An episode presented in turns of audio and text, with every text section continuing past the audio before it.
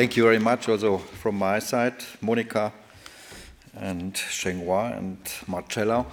Um, perhaps at the end of the day, uh, we can discuss uh, all these very different approaches um, to the interrelations uh, of art uh, and technology and sciences um, better uh, than uh, at the moment.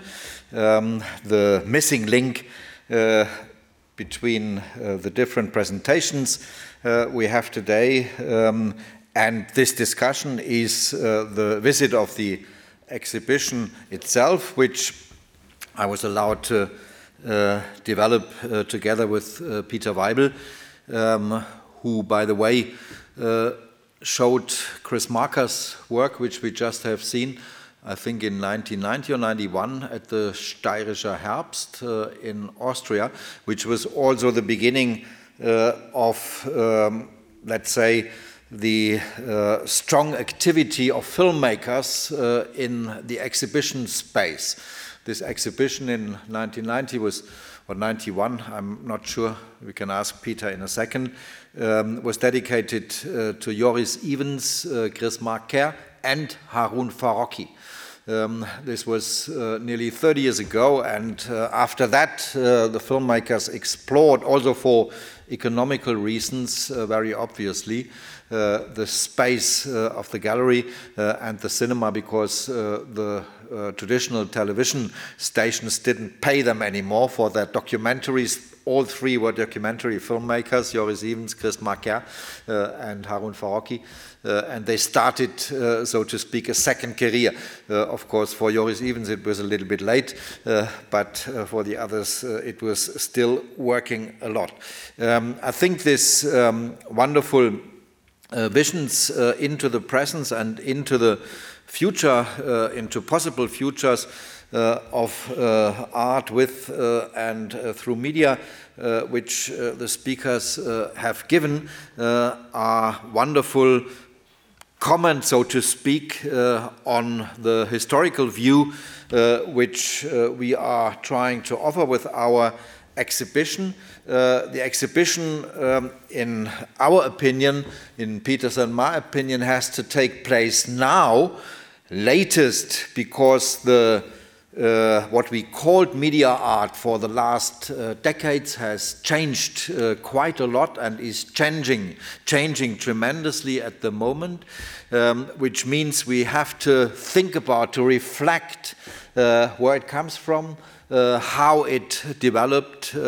Otherwise, we will not be able to discuss where it might go to, or we would just repeat what has done already, uh, has been done already, and this is also not very inspiring. Let me just, uh, as a uh, general introduction, circle around for a very, very uh, few minutes um, uh, around the title and the words, the terms, the concepts which are appearing uh, in the title Art in Motion, uh, 100 masterpieces with and through media, an operational canon.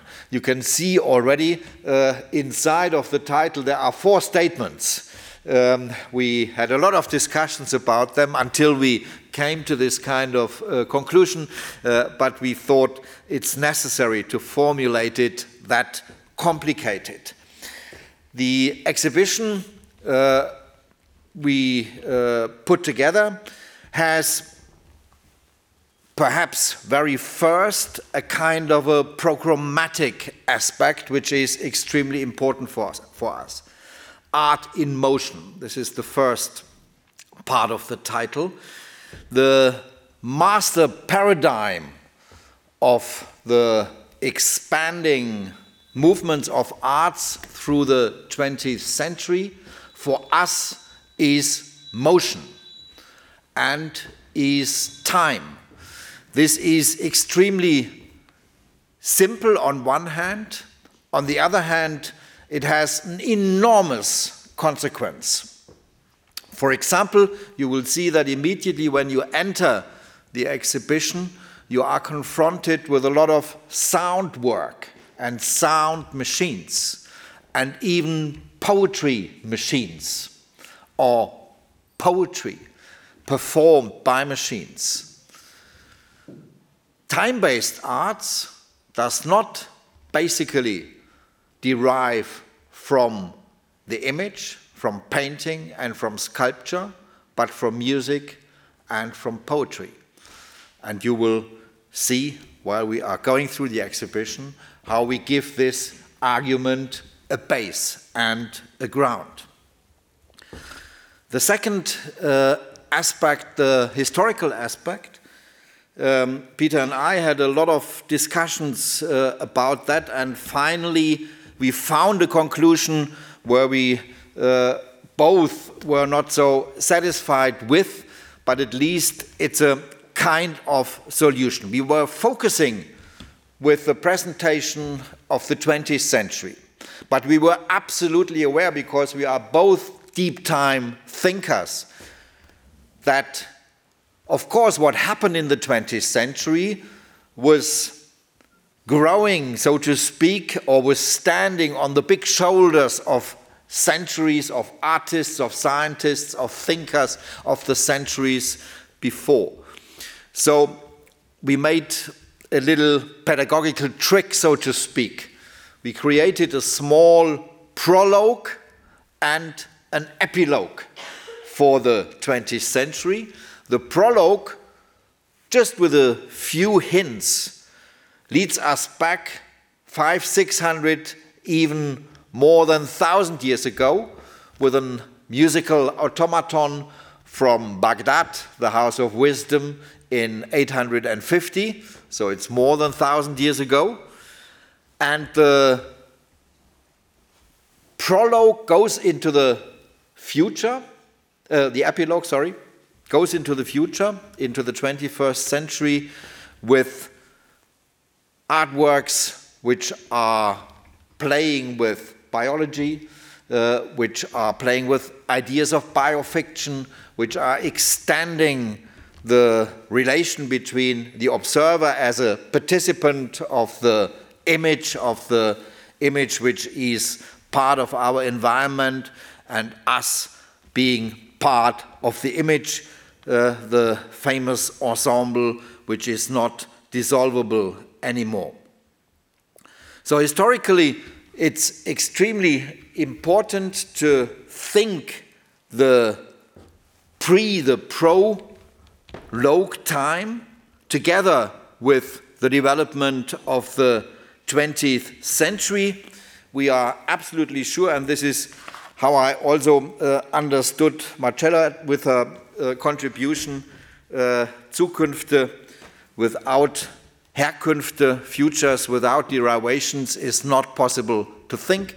Um, and this is perhaps also our task to create this kind of knowledge. Third, perhaps the most discussed and most controversial term inside of our uh, title, the masterpiece.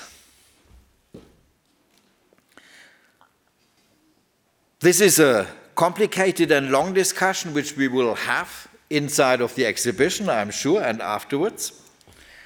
Peter and I tried, we took the risk to provoke with this term of the masterpiece, of, call, of course, which also has a media historical background. I might, we might talk about that a little bit later, but we took the risk to use the term to make, to create some kind of a new idea of what we call a masterpiece. The masterpiece for us is not something which is defined by ontological judgment or by evaluation uh, of uh, the shine of a piece or the art market or whatever. For us, the masterpiece is the result of correlations, of Beziehungen, of relations, a quality of relations, a piece which is able to develop uh, a high density of meaning, which is diskursmächtig, powerful in discourse, in the discourse field of arts, creates the concept of the masterpiece. So the masterpiece, on one hand, is imaginary in the sense of, for example, how Hans Belting is defining it. Um, on the other hand, it's not imaginary, it's concrete because it's uh, an edging point, a prismatic point in a correlated space. in each field of the exhibition, you will see that there are different offers for the special fields which we make for the masterpiece in this historical period, in this constellation. Peter and I, we have our masterpieces, and they will be defined, of course, in the catalog, uh, which will appear soon, and then you can read about them. At the moment, you have the advantage when you go into the exhibition that you don't know yet which are the masterpieces because we have 400 pieces, around 400 pieces in the exhibition, and you can start to guess. You can start to play with the offers we are doing. Uh, what is their masterpiece, what is my masterpiece, and this is exactly what, what, what, you, what we want. You go through the exhibition and try to let these different pieces you see and hear and listen to uh, work in your associative hard disk, uh, and then you will see uh, how you make your decision. This is my masterpiece. Exemplary, we will give you, of course, uh, a few examples uh, in a few minutes uh, that you get an idea how this kind of intellectual and associative game works. Very important um, is uh, the notion of the operational canon.